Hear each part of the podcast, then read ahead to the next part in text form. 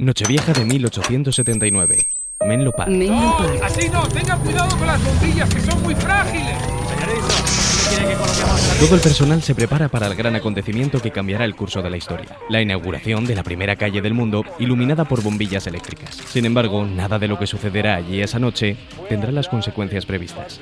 en los primeros días de la luz eléctrica en Nueva York. Algún día la gente comprará estos cilindros para escuchar sus canciones preferidas en casa. Uy, querido, lo dudo.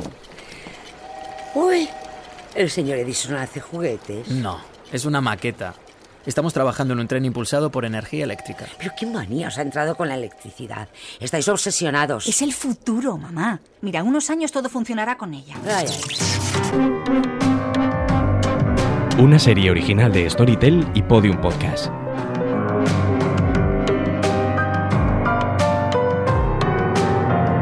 Próximamente en podiumpodcast.com.